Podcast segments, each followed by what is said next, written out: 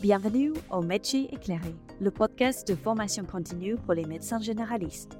Aujourd'hui, nous abordons le sujet des addictions en consultation de médecine générale et j'ai le plaisir d'avoir le docteur Maxime Potreau avec moi.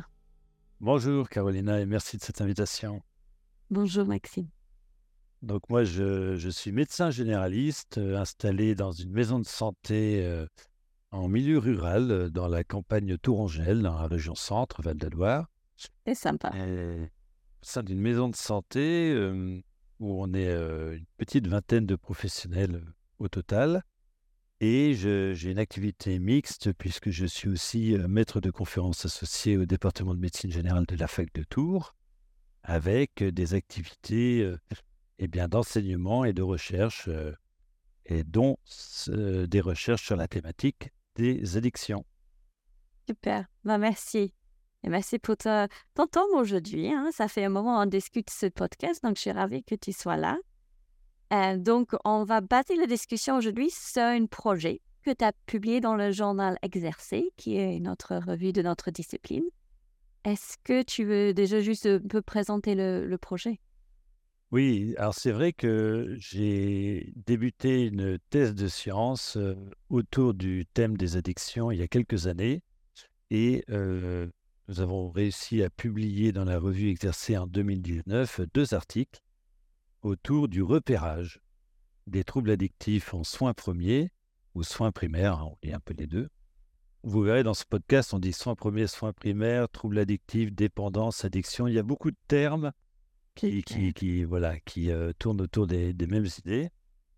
Et c'est vrai qu'en 2019, on, a publié ça. Et puis au prochain congrès du CNGE 2023, on me propose de, faire un, petit rappel et une prise de recul sur ces articles-là, qui font partie d'un projet un peu plus global, qui est de comprendre ce qui se passe en termes de repérage des troubles addictifs quand on est un soignant en soins primaires et pour savoir ce qui se passe, eh bien, on aborde une méthode que l'on qu'on dit exploratoire, donc qualitative, où on va aller rencontrer les différentes parties prenantes qui sont concernées par le repérage des troubles addictifs et leur demander ce qu'ils en pensent, comment ils le vivent, ce qu'ils ont constaté, comment ils s'y prennent.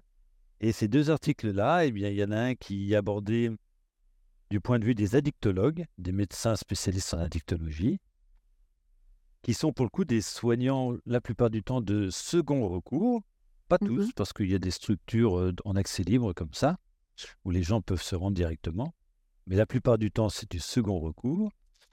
Mais comme on travaille ensemble, et on le verra mmh. durant les échanges, c'est une approche pluridisciplinaire, et le médecin généraliste ne serait pas géré les troubles addictifs de manière seule et l'addictologue non plus d'ailleurs. Tout ça est un travail d'équipe. Donc c'est important d'avoir leur avis. Et on a dans, la revue Exercé publié aussi le travail qui concernait les patients suivis pour des troubles addictifs. Bah, merci. Donc on est sur le repérage des troubles liés à une substance et troubles addictifs. Euh, donc une, à la fois dans le discours des patients dépendants et l'autre sur le point de vue d'addictologue. Euh, on utilise le mot addiction là, mais qu'est-ce qu'on va dire quand on parle des, addictions? Alors ça, c'est une question qui est un peu piège parce que les addictions... Euh, Désolé. Euh, d'ailleurs, que je me rends compte hein, que quand on, parle aux patients, est-ce que si on lui dit pensez-vous avoir une addiction les gens, ils, soit ils ne comprennent pas, soit ils, ça réfère à des consommations de drogue dure, illicite, héroïne, cocaïne, et par exemple, en aucun cas tabac ou alcool. Et du coup, des fois, on parle de dépendance. Alors, les gens, c'est pareil, dans, dans, les oreilles des patients, le terme dépendance à l'alcool, ce serait vraiment le poivreau de service, quelque chose qui est socialement identifié comme très péjoratif. Donc, ils ne se projettent pas sur ça.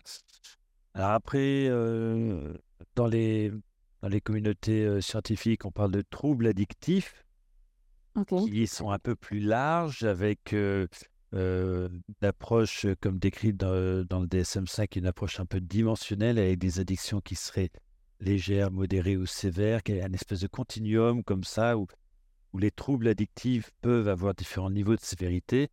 Et puis, euh, des fois, on parle de conduite addictive parce que le trouble addictif euh, réfère plus généralement vers des consommations, alors qu'il y a aussi des addictions sans substance, qui sont par exemple des comportements addictifs comme le jeu de hasard et d'argent, comme euh, les achats compulsifs. Alors, il y en a plein. Hein, euh, en, littérature anglo-saxonne, il y a le workaholisme, c'est-à-dire la, dépendance au travail, la dépendance à Internet, il y a des échelles de dépendance à Facebook. Il y a, il y a plein de choses qui émergent. Euh, il y a, toutes ne sont pas encore reconnues de, dans la nosographie euh, officielle et la, la, dernière version de la CIM, la CIM 11, la classification internationale des maladies, mmh euh, elle définit le gambling et, et le, je, crois que c'est. Il y a ça et puis peut-être le gaming. Mais enfin, il y en a très peu. Hein. On, est encore sur des choses. Avant de parler de dépendance à tout bout de champ, bon voilà, il faut, du temps pour, euh, pour euh, définir euh, bah, ce que sont en fait ces troubles et parce que il faut, il faut des, des, critères pour les définir, pour pouvoir poser un diagnostic. Il faut une forme de norme à partir de laquelle du coup on peut établir des objectifs de prise en charge puisque quand on est un peu dans le flou, et eh ben, on ne sait pas ce qu'on traite et on ne sait pas jusqu'où il faut aller. Donc c'est pour ça que peut-être le terme consacré est trouble addictif. mais vous voyez, il faut être très très modeste sur les, choix de, mots, les certitudes. C'est important, et ça te auprès des patients. Voilà, exactement. En plus pour les patients, parce que quand, quand on prend l'attention à un patient et puis qu'il il, s'affiche 16, 16, 9, le patient, il comprend il a vu 16, c'est beaucoup, ça s'est établi.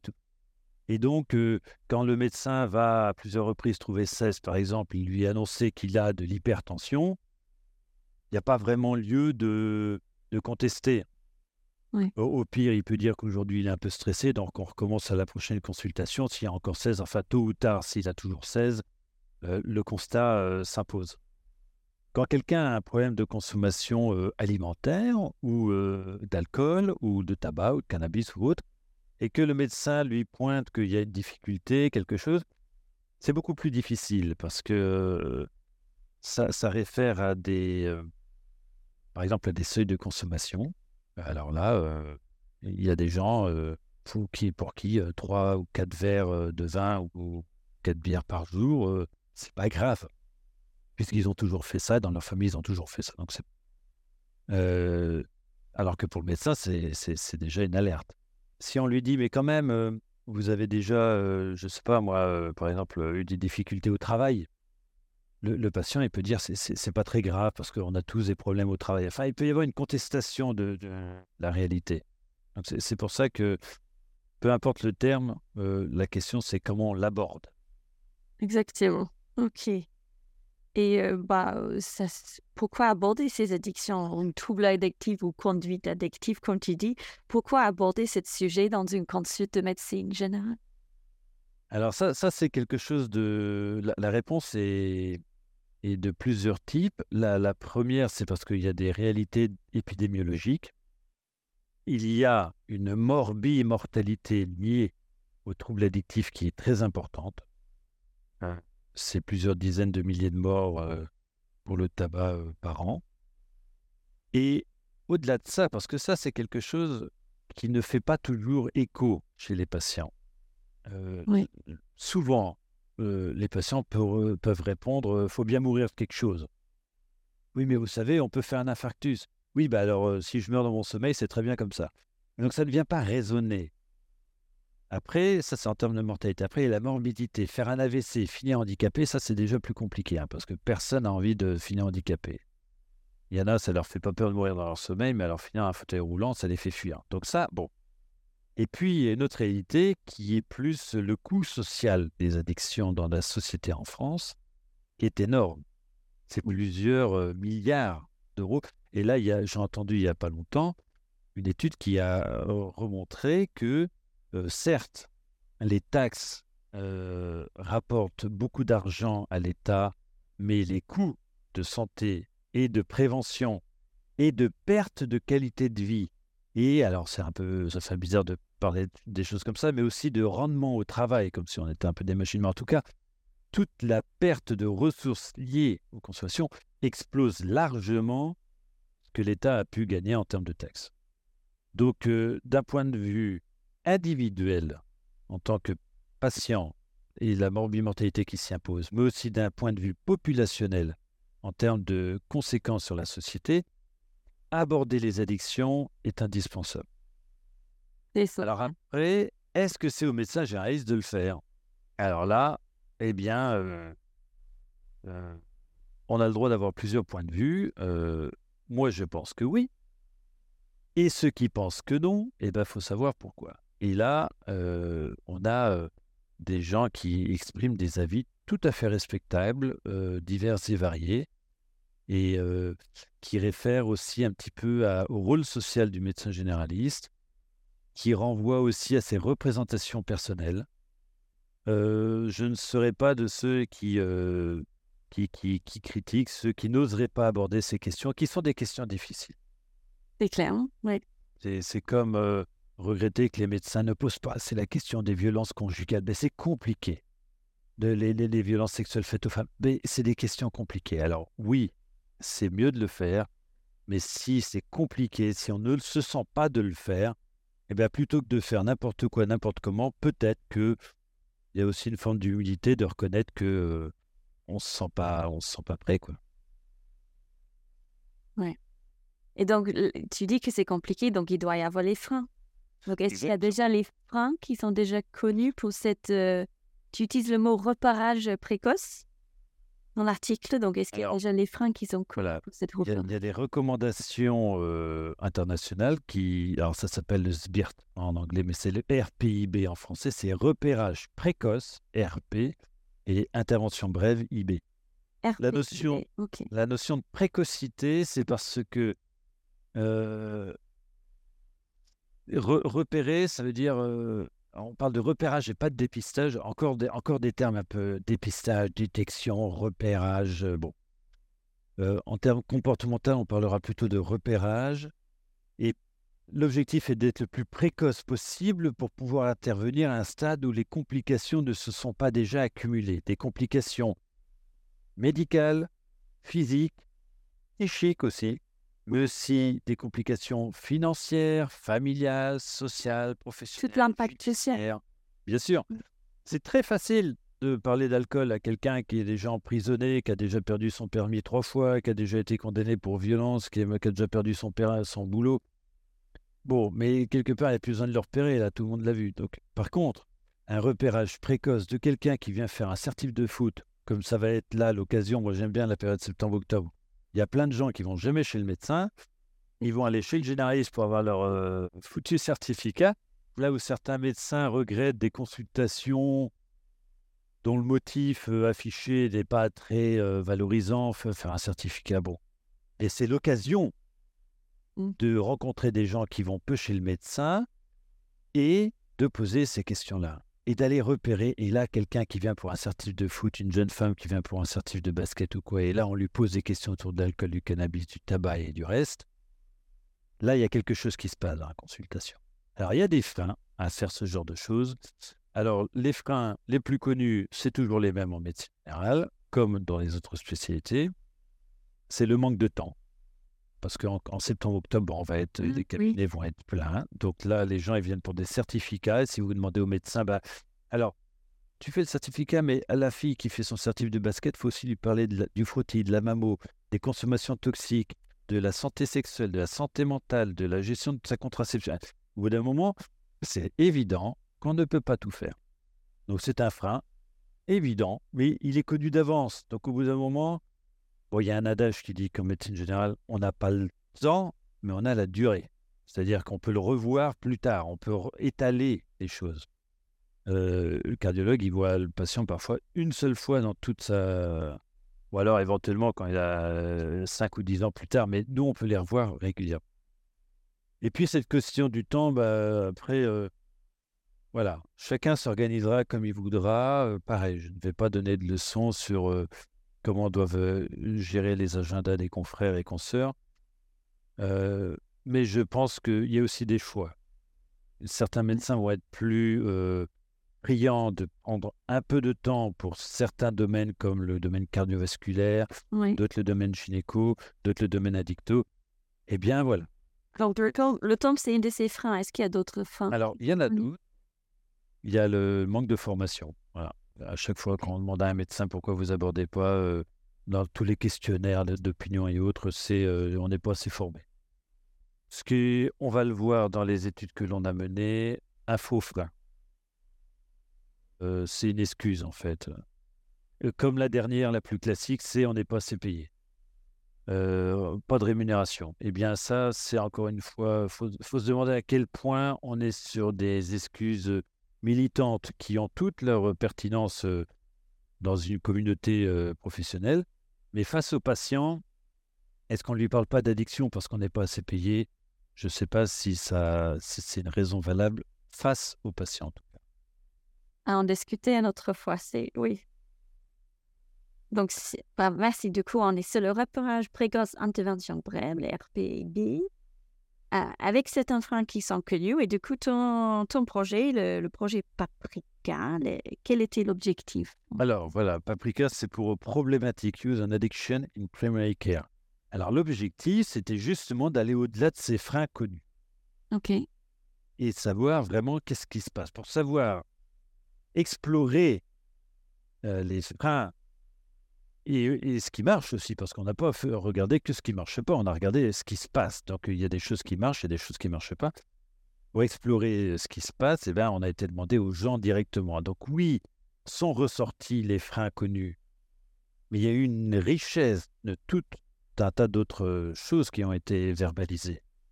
Alors l'objectif de cette étude, c'était ça, donner la parole, explorer ce que pensent les addictologues du repérage, ce qu'ont vécu les patients suivis en addictologie, et essayer de croiser. On a, fait, on a fait des analyses croisées des discours des uns et des autres, de les mettre en résonance. Il y a des choses qui matchent, des choses qui s'opposent. Euh, il y en a parfois, ils ne parlent pas la même langue, euh, donc c'est compliqué quand même. Et puis, il n'y a pas les mêmes attentes. Et donc, c'était intéressant comme ça de confronter euh. C'est intéressant. Et la méthode, tu as dit que c'était une étude qualitative? Exactement. Quand on veut savoir ce que les gens vivent et ce que les gens pensent, on va les voir et on leur pose des questions. Pas des questionnaires type bah, questions fermées, mais plutôt des racontez-moi. Racontez-moi comment vous avez fait ceci, comment vous avez fait cela. Et alors, il y a une chose très simple, c'est que les médecins adorent parler. D'ailleurs, euh, j'en sais un bel exemple, j'arrête pas de. Mais donc, les, les addictologues étaient très heureux de donner leur point de vue, De partager, exactement. sachant que méthode scientifique, c'est pas une méthode qui va aller euh, juger la pertinence de ce qui a été raconté. Oh, Ok, donc si je comprends bien, tu as pris des patients qui, avec une trouble addictive, quoi que ce soit, qui, qui a vécu cette repérage avec le médecin généraliste, Alors, euh, ou pas, euh, ou pas? un repérage par un soignant. Pas un- J'ai été, pour les médecins addictologues, c'est très facile. On a été les recruter dans les structures d'addictologie. Les patients, on les a recrutés tantôt en addictologie, tantôt en médecine générale. Et là, par contre, quand on veut savoir ce qu'ont vécu les gens, on s'est intéressé à leur récit de vie. Alors, peut-être un mot là-dessus, c'est que c'est pas racontez-moi votre vie, c'est plutôt des entretiens de médecine narrative avec un guide spécifique de médecine narrative où on va essayer de brosser euh, ce qu'on appelle leur trajectoire de vie Mhm. pour comprendre au sein de cette trajectoire de vie comment s'est dessinée leur trajectoire addictive? Alors, il y a même, il parle de carrière addictive, au sein de laquelle il y a un parcours de soins. Alors là, ça fait beaucoup de concepts. Donc, en gros, il faut s'intéresser. Ce qu'il faut retenir, c'est qu'il faut s'intéresser à la vie de nos patients, puisque c'est dans cette vie-là qu'il y a des, des événements, des, des- des choses qui vont déclencher une fragilité, une vulnérabilité, quelque chose qui, à un moment donné, il y a un mal-être et une consommation de quelque chose qui a pour but de les soulager. Parce que c'est ça, hein, une consommation euh, avec un potentiel addictif, c'est euh, que ce soit le sucre, la cocaïne ou l'alcool. L'alcool est un bon exemple, très bon anxiolytique. C'est pas un médicament, il faut se méfier, mais euh, n'empêche que quand on est stressé et qu'on a bu un coup, on se sent mieux. Eh bien, il y a un moment donné, il faut s'intéresser à la vie des gens. Et si je peux me permettre une toute petite aparté, j'ai découvert un podcast du professeur Laurent Carilla, qui est un professeur d'addictologie à Paris, qui donne la parole à des gens. Ça s'appelle Addiction avec un K.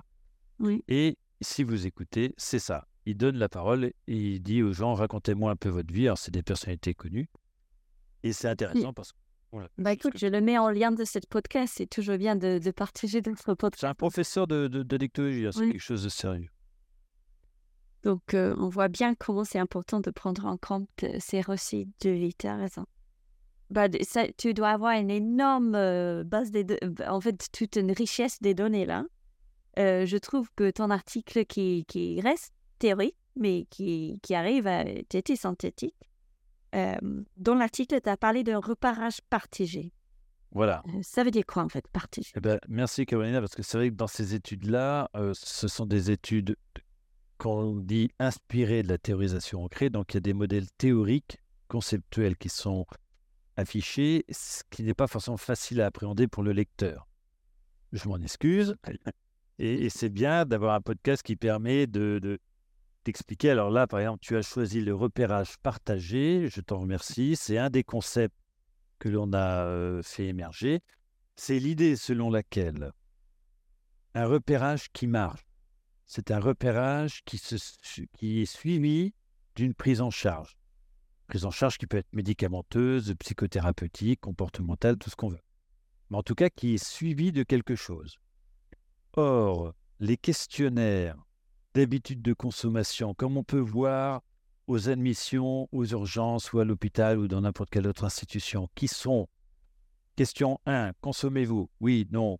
Euh, plus ou moins de 3 verres par jour? Oui, non. Et ainsi de suite, et ainsi de suite, et ainsi de suite.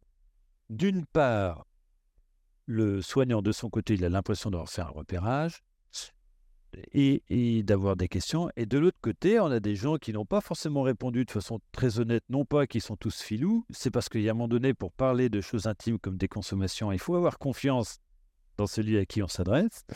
Des questionnaires comme ça, ça ne marche pas trop. Et puis du coup, c'est pas parce qu'il a répondu juste ou pas qu'en tout cas, il a pris conscience qu'il y avait un souci. Et donc, si le médecin derrière dit Ah, bah, vous avez un trouble des consommations et lui impose un schéma d'intervention bref, comme c'est parfois décrit dans les recommandations, si ça ne vient pas résonner aux oreilles du patient, ça ne sert pas à grand-chose. C'est-à-dire que le, le repérage, pour qu'il soit partagé, il faut qu'effectivement le soignant ait pris conscience qu'il y avait un trouble chez le patient et que le patient ait lui aussi pris conscience qu'il y avait un trouble chez lui. Et ça, ça veut dire qu'il faut que les deux communiquent. Et moi, j'ai vu des exemples dans le discours des addictologues qui ont dit on a fait du repérage, on a noté dans le dossier. Après, les patients, bon, c'est compliqué, ils n'avaient pas compris euh, ce qu'on avait, le diagnostic, ils n'avaient pas compris. Et là, on peut parler de repérage unilatéral du côté des soignants. Et j'ai, dans la parole des patients suivis en addictologie, il y en a qui m'ont dit Mon médecin ne m'a jamais posé la question, ou alors euh, de telle manière que je voyais bien que ça l'emmerdait plus qu'autre chose, donc j'ai répondu autre chose. Et il voyait bien, il y, a, une jeune femme qui parlait comme ça, il voyait bien la gueule que j'avais le matin en arrivant. J'avais la laine, ça, puait l'alcool, j'avais les cheveux en bataille, chantais pas bon, j'avais une sale tronche.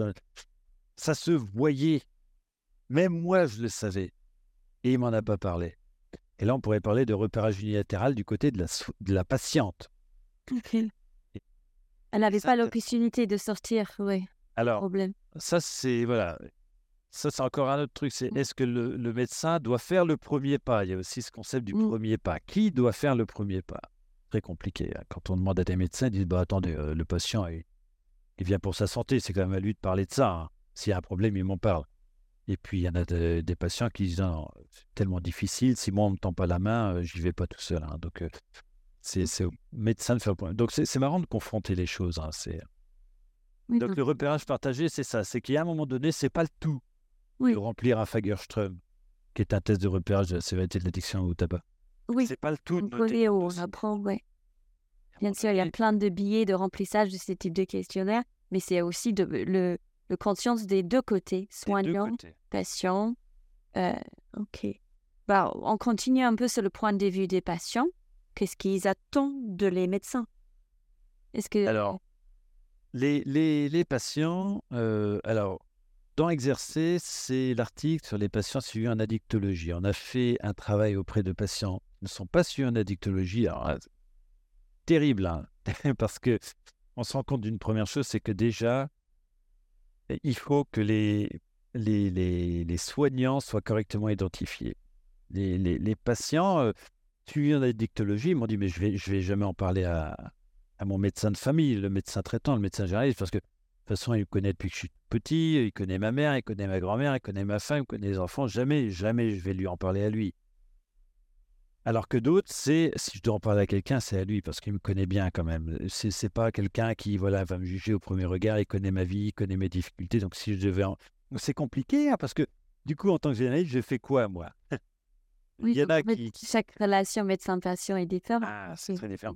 Et puis quand on parle à des gens qui ne sont pas suivis en addictologie, ils me disent bah non, évidemment, j'en parlerai pas à mon médecin traitant. Il n'est pas addictologue, il n'est pas spécialiste. Et puis euh, le médecin généraliste, c'est pour les rhumes et les angines, c'est pas pour euh, donc là, ça fait un petit peu mal à l'estime personnelle d'entendre ça, mais c'est une réalité. Et donc, il faut donner envie. Les patients, ils nous disent ça dans leur discours, il faut que le médecin donne envie d'aborder un sujet difficile comme celui des troubles addictifs. Qui, à mon avis, est la même chose pour les autres sujets difficiles comme les violences, les, les incestes, les viols, les, le suicide et autres. Mais il faut, les patients, ils disent, il faut qu'ils donnent envie. Et donc, il y a une patiente qui a très bien dit, qu'elle avait vu différents spécialistes, que ça ne lui avait pas branché. Elle avait fini aux urgences. L'urgentiste lui a posé des questions. Elle n'avait pas répondu. Parce que... Et un jour, elle est tombée chez une praticienne, une médecin gériste, et elle a parlé comme ça. Elle a dit elle avait l'air douce et gentille. Du coup, à elle, je lui ai parlé. Alors, qu'est-ce qu'il faut en penser? À la fois, c'est super, parce que c'est dire que la personne a donner un, espace de, confidentialité et de confiance propice à ce que moi j'appelle un dévoilement, c'est-à-dire à un moment donné, on lève le mmh. voile sur quelque chose. Et d'un autre côté, c'est-à-dire que peu importe le niveau de compétence, le plus important, c'est de paraître douce et gentil. Et ça, ça fait un petit peu mal à l'estime aussi, parce que si on n'a pas la tête qui revient au patient, bah, c'est cuit d'avance. Mais bon, c'est comme ça. Donc, c'est le moment de dévoilement, comme tu dis, es intéressant dans l'article, tu parles de les, les lignes rouges. à quel moment ils se sentent prêts pour parler? Euh, Est-ce que c'est ça ou est-ce que j'ai, je ne sais pas si j'ai bien compris Tout à fait. C'est-à-dire qu'il y a un moment donné, euh, les addictologues, euh, les médecins généralistes et, les autres qu'on a pu rencontrer dans le projet Paprika nous ont tous dit que le rôle de l'entourage était assez faible, en fait. C'est pas parce qu'on est le médecin d'une famille et qu'on a une. Euh, d'ailleurs, on l'a tous vécu, hein, avec euh, la maman d'un patient qui vient en disant Vous allez voir mon fils dans deux heures, surtout, il faut lui dire parce qu'on a vu que dans le frigo, il y avait des bières partout. Enfin, finalement, pour le patient, ça ne résonne pas. Parce qu'il y a des, ce qu'on a appelé des lignes rouges personnelles. Alors, le déclic, il est connu depuis longtemps, mais c'est pas le tout d'avoir le déclic. C'est qu'est-ce que c'est que ce déclic? À quel moment à quel moment? Et alors, c'est très étonnant quand on regarde le récit de vie des gens, parce qu'il y en a, le monde s'effondre autour d'eux, leur monde à eux, et il n'y a pas de déclic. Hein. Il y en a un, il avait tout perdu. Sa femme s'était barrée, il avait perdu son boulot, on lui avait retiré le permis. Conclusion, là on se dit, il va, il va réagir, le gars, il a tout perdu. Il a dit, bah du coup, j'avais beaucoup plus de temps pour picoler. Donc j'ai dit, vas-y mon vieux. il parle comme ça, hein. il dit, euh, j'avais du temps, donc je me suis dit, allez, vas-y, et, on se dit, ben non, il n'a pas compris. Et alors, il y en a d'autres, euh, c'est des lignes rouges, euh, que d'ailleurs le médecin généraliste, à la lumière de ces articles, pourrait aller chercher comme ça. C'est une espèce de travail un peu de, bah, d'explorer le récit de vie des, des, des patients qu'on a en face de nous. Il y en a une, c'était la grossesse. Elle avait fait de la tôle, elle avait fait des dettes et tout ça, mais quand elle est tombée enceinte, bon, ça c'est une ligne rouge ah, assez facile. Et l'autre, beaucoup plus. Oui, ça donne un bon exemple, ouais. Ouais, alors, beaucoup plus inattendu. C'est pour ça que j'invite mes confrères et consoeurs à, aller chercher, poser des questions, tout ça. C'est un travail qui, qui, est passionnant. Il y en a une qui disait euh, Je veux se retrouver dans des états pas possibles. Euh, j'ai fait n'importe quoi. Euh, on m'a accroché sur des brancards aux urgences parce que j'étais agité, je mettais le bazar. Et une fois, je me suis retrouvé à payer mes seins en centre-ville de, de, de Tours, parce que c'était à Tours, en pleine nuit devant des inconnus. En gros, elle a levé son t-shirt devant une, terrasse de brasserie parce qu'elle était complètement bourrée. Et là, elle s'est dit, qu'est-ce que je vais faire? Et donc, c'était le fait d'avoir levé son, Mmh. euh, son intimité euh, physique devant des inconnus. Alors, c'était pas le fait d'avoir été accroché sur des brancards et mis dans des salles de, l'isolement. Hein. C'était pas ça, sa ligne rouge. C'était d'avoir, comme ça, levé le t-shirt. Et je pense que c'est quelque chose qu'il faut pas hésiter à poser comme question dans nos entretiens en médecine générale. C'est, euh, ça serait quoi pour vous euh, quelque chose de vraiment euh, qui dépasse les limites? Pour vous, c'est quoi vos limites? Ça serait quoi vos- Parce que des fois, les gens, oui, oui, un jour, j'arrêterai un jour. Ça, ça- ça serait quoi là, le point de non-retour Le truc qui ferait qu'à un moment donné, vous vous dites, là, c'est plus possible? Oui. Et soyez surpris, soyez euh, euh, vraiment euh, émerveillés de la, de la richesse des réponses. Parce que c'est vraiment inattendu. Non, mais si, j'aime, j'ai- ok, j'aime bien que ces questions. C'est vrai, je, bon, je pense que tous ces exemples que tu as donnés, on connaît, on connaît en médecine générale. Juste la semaine dernière, j'avais un monsieur qui était en train de perdre son logement parce qu'il fumait trop. Et entre le logement et les tabacs, bah, pour lui, le choix était toujours évident. Ah oui. Donc, c'est, vrai, ok. Là, on sort un peu de l'idée de la honte. Je trouve que ça sortait beaucoup dans la littérature. Euh, comment peut-on prendre en compte cette honte?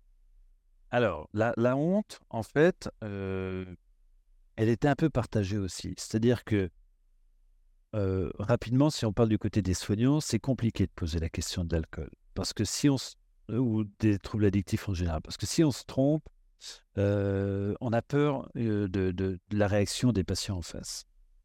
Euh, et même si on ne se trompe pas d'ailleurs. Et j'ai fait, j'ai poursuivi ce projet euh, avec des études auprès des paramédicaux, les infirmiers, les kinés et autres, et me disent poser la question des troubles addictifs, c'est comme lâcher une bombe. Et donc ça fait un peu peur. Euh, et donc il y a, un peu, alors une honte, en tout cas une gêne, ou vraiment une, une, euh, à, poser ce, genre de questions. Et du, point de vue des soignés, des patients, oui, il y a la peur d'être jugé en fait. Parce qu'ils ne sont pas idiots, nos patients. Ils le savent bien que c'est pas quelque chose dont on peut se, se- être fier. Donc, il y a un moment donné, ils ont peur du jugement. Ils ont peur parce que c'est la représentation sociale des choses. Là, après, on, est dans une société où on parle de, de légaliser, de dépénaliser. Mais ça reste quand même compliqué. et on parle parfois de drogue illicite. Alors, si je dévoile à mon médecin que je consomme quelque chose qui est répréhensible par la loi, il a le secret médical, mais quand même, il connaît ma mère, il connaît machin, et s'il me dénonce, et puis euh, se mettre dans des états. Et puis, encore une fois, bon, il faut sortir du cliché du, du, du, jeune adulte qui fait des festoches tout l'été, parce que là, on fait le podcast, on est au mois d'août, il a fait tous les festoches, il s'est pris des cuites, il a fumé des trucs, bon.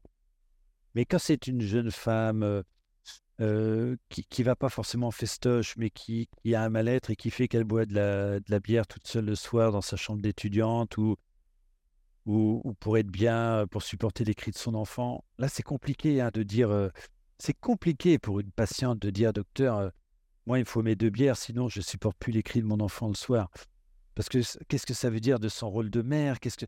Et là elle se livre, et c'est là, c'est là que vraiment, quand vous arrivez avoir une personne qui vous parle de ça, c'est que vous avez fait un super job parce que vous lui avez donné la possibilité de s'exprimer sur quelque chose de difficile. Donc, ça veut dire que vous lui avez inspiré confiance, vous l'avez rassuré, vous êtes mis à son niveau. Et là, là, je peux vous garantir que tous les DU et diplômes de la Terre ne comptent plus. À ce moment-là, c'est pas de ça dont ils attendent les patients. Encore une fois, c'est que vous soyez doux, bienveillant. Alors, qu'est-ce que veut dire que bienveillant? Ben, Il y a plusieurs bienveillants. Non jugeant. Alors, moi, je n'ai pas l'impression d'être jugé, mais je pense que il y a des patients qui vont peut-être dire, ah, le docteur Potros, ici, il n'est pas toujours enfin, euh, normal, quoi. Mais peut-être s'interroger sur le choix des mots, c'est pareil. Là, c'est très compliqué, on en a parlé en début de podcast, mais il faut, choisir un champ lexical parce et même euh, s'interroger sur la littératie en santé qu'on utilise. C'est-à-dire que pour que les gens comprennent, si le médecin doit parler de cuite, il faut qu'il parle de cuite. Parce que si, c'est ça qui résonne aux oreilles du patient, il faut que ça, ça- on s'adresse à un patient. On ne s'adresse pas à quelqu'un qui répond à des questionnaires. Et donc la honte, voilà, ça c'est quelque chose qui- qu'il faut prendre en compte. Tous les patients ne sont pas honteux, mais il faut comprendre que la démarche dévoiler dans quelque chose d'intime et dont on n'est pas toujours fier auprès d'un médecin, c'est compliqué. Et, et, des fois, il se dévoile davantage auprès du kiné ou de l'infirmier que du médecin. Et donc, c'est un travail d'équipe. Et moi, il y a des gens qui me parlent et qui ne parlent pas à leur kiné. Et puis, des fois, c'est inversement. Et quand le kiné vient et, puis il, se moque un peu, il dit à Maxime, dis donc, ton patient, je ne sais pas si tu savais, mais moi, il m'a dit ça. Hein. Alors, je ne sais pas pourquoi il ne te l'a pas dit à toi. Mais... Et encore une fois, ça peut faire un peu mal à, l'estime personnelle, mais, mais c'est un travail d'équipe. C'est pour ça que euh, ce projet Pafrica et, la revue Exercée m'a donné l'opportunité de, de publier les deux premiers travaux.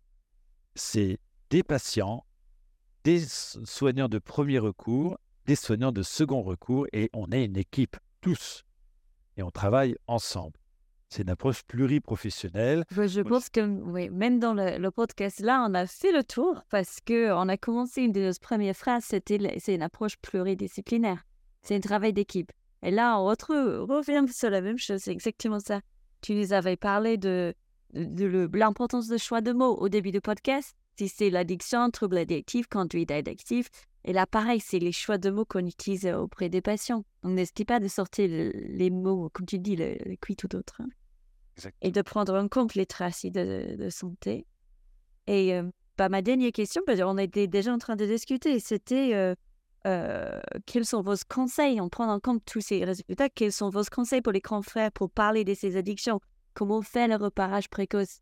Et et, là, je, pense qu'on avait déjà en train de, sortir des choses importantes. Oui, Pensez à la vue du patient, pensez à la honte, pensez à ces lignes rouges, posez la question. Alors, poser la question, ça c'est... C'est vrai qu'il y, a différentes recommandations, encore l'HS euh, dernièrement, en 2021, mis à jour de sa recode 2014, qui, euh, sur le RPIB, avec des questions, euh, consommez-vous de l'alcool? Si oui, combien? Poser la question, c'est une chose. Après, c'est comment on la pose, sur quel ton, à quel moment, à quelle occasion? Personne vient pour. Enfin, c'est très rare les gens qui viennent exprès pour ça. Euh, comment on s'y prend? Comment on se tient dans sa posture non verbale? Euh, Quel choix de ton? Euh, Ça, ça c'est compliqué. Alors, il y a, il y a, par exemple, dans la revue exercée, on a la chance d'avoir cette revue qui donne la possibilité de publier des articles sur la dictologie et d'avoir des médecins généralistes en France qui travaillent là-dessus.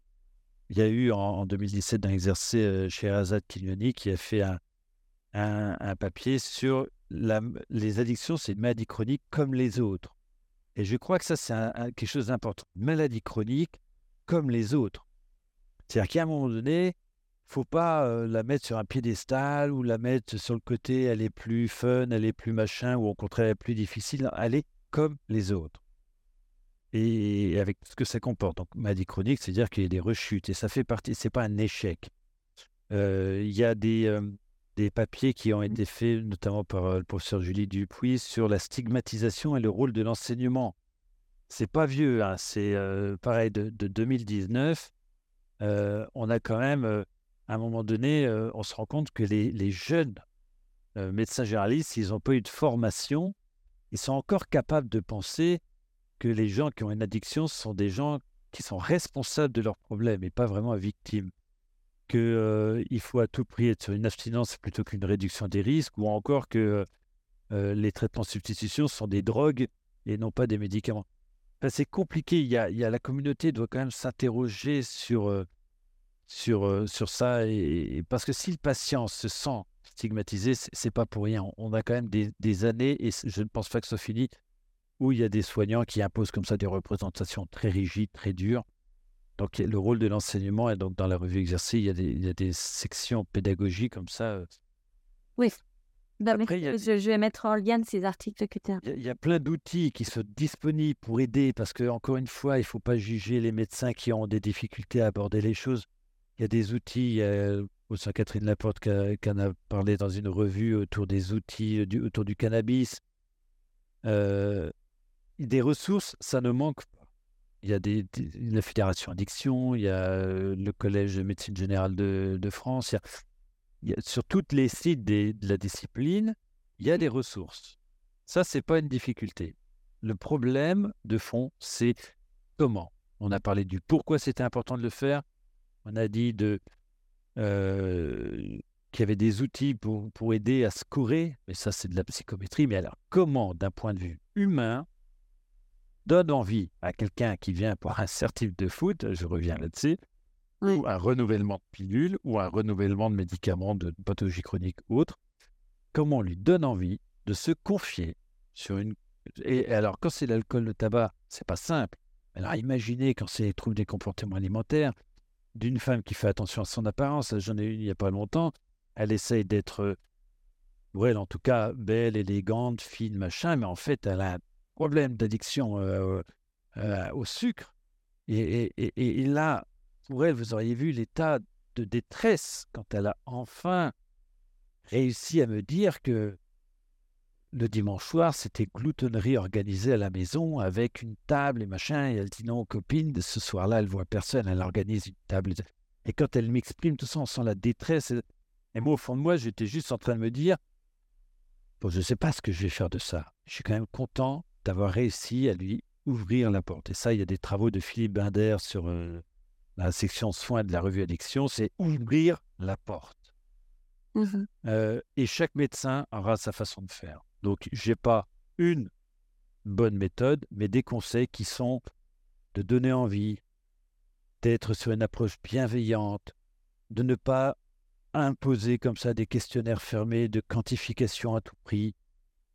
Euh, débrouillez-vous, j'allais dire, démerdez-vous pour être cette médecin généraliste qui était doux et bienveillante et qui a permis à, ce patient qui est dans l'article de, se dévoiler.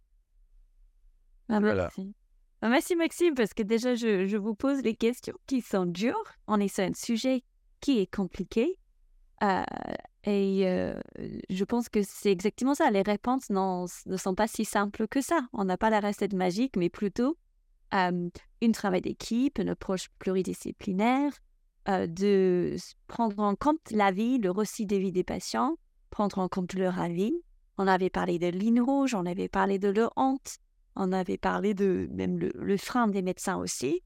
Tout ça, ça vient dans le reparage partagé entre les soignants ou les soignants, comme tu dis, c'est une équipe, et les patients. De penser à la littératie de santé, les choix de mots, le moment, le contexte, médecin, patient aussi. Donc, merci pour tout ça. Eh ben, je suis ravi d'avoir pu partager ça. Et, quand tu fais cette... un deuxième mot. Euh, quand, tu fais cette synthèse, je me rends compte que vraiment, on est très loin du euh, on n'est pas assez formé, pas assez payé, on n'a pas assez de temps. Euh, alors, le pas assez payé, bon, c'est un autre délire. Le pas assez formé, les gens, vous l'aurez compris, n'attendent pas de nous des diplômes et des DU pour nous reconnaître en nous une personne ressource. C'est à nous de s'afficher comme capable de tout entendre et de pouvoir tout aborder. Le pas assez de temps, on, s'adresse, comme je l'ai dit dans l'étude, on a fait des récits de vie en consultation. Eh bien, c'est pareil. Prends le temps de parler de la vie des gens. Et moi-même, j'ai vu euh, un patient, je lui ai posé des questions parce que j'avais vraiment, vraiment des gros doutes sur une consommation d'alcool. Il me dit non. Il est revenu un mois plus tard et me dit si. Et je lui ai dit, mais il y a un mois. Il m'a dit, il y a un mois, c'était pas le bon moment. Oui. Et ça veut dire que quels que soient les diplômes, la communication, on est en équipe avec les patients aussi. Et donc, il y a des choses, il ne faut pas. Il y, a, il y a les patients, il a été décrit dans la littérature, ça c'est pas moi, une résistance au dévoilement, reluctance to disclose, comme ils disent. Mais les, les soignants, eux, ils ont une frustration qui s'installe naturellement. Il faut faire attention à ça. Ça, c'est mon dernier conseil. Ne soyez pas frustrés si les patients vous donne l'impression de vous foutre de votre gueule parce que clairement, il y a des gamins j'étais à 300 et puis l'alcool et non. Bon, ne vous frustrez pas. Soyez patient, c'est une maladie chronique. Et, en face, vous avez quelqu'un qui résiste, qui résiste, qui résiste, mais qui n'est pas bien. Et donc un jour, quand vous lui aurez donné envie de se confier pour aller mieux, il faudra être présent. Non, merci je pense que c'est un bon moment de s'arrêter et je prends ça en compte. Il faut que je, je reste présente et je donne envie de discuter et de, de penser euh, que tous ces troubles addictifs sur ce sujet, en est une maladie chronique comme les autres. Voilà. Merci Carolina. Merci Maxime. À bientôt.